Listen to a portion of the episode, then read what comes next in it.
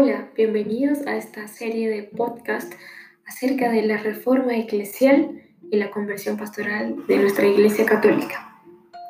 A continuación, van a tener cuatro podcasts en donde el primero nos habla de una reforma eclesial, el camino hacia esta reforma eclesial tan necesaria y en el 2 podemos ver los recorridos y desafíos que nos plantea, por ejemplo, Víctor Fernández en su libro Conversión Pastoral y Nuevas Estructuras.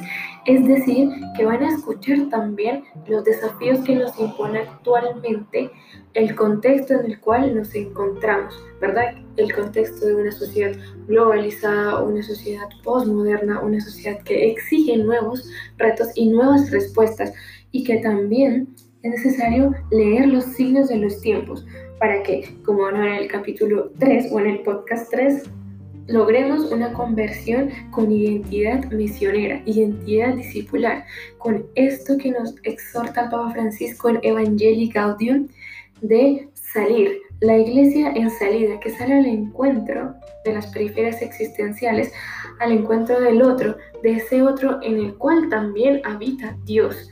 ¿verdad? No hay historias diferentes, es la misma historia de la salvación donde se hace presente Dios.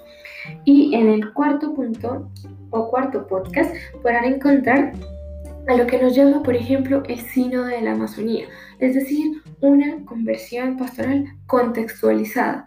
Hay conversiones pastorales o más bien pastorales que deben ser específicas porque debemos leer los contextos en los que estamos. Las nuevas estructuras de la iglesia tienen que responder con apertura, con diálogo y con discernimiento a lo diverso, a lo plural, a lo cultural, a estas nuevas necesidades que en muchos lugares y zonas del mundo deben ser específicas. Por ejemplo, las pastorales de la ciudad, las pastorales rurales, las pastorales de los pueblos originarios, etc.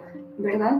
Así que en este último punto podremos encontrar ¿Qué nos dice la Iglesia acerca de esta reforma eclesial tan necesaria? Y los invito y las invito a que la puedan escuchar, a que la puedan discernir, saborear, criticar también, para entre todos seguir construyendo una nueva iglesia, siempre nueva, siempre reformada y que siempre anuncie el querigma, que siempre anuncie el Evangelio con el ejemplo de Jesús de Nazaret con una iglesia en salida como propone el Papa Francisco. Así que les dejo la invitación hecha para que puedan continuar escuchando los podcasts. Hasta una próxima ocasión y a escuchar.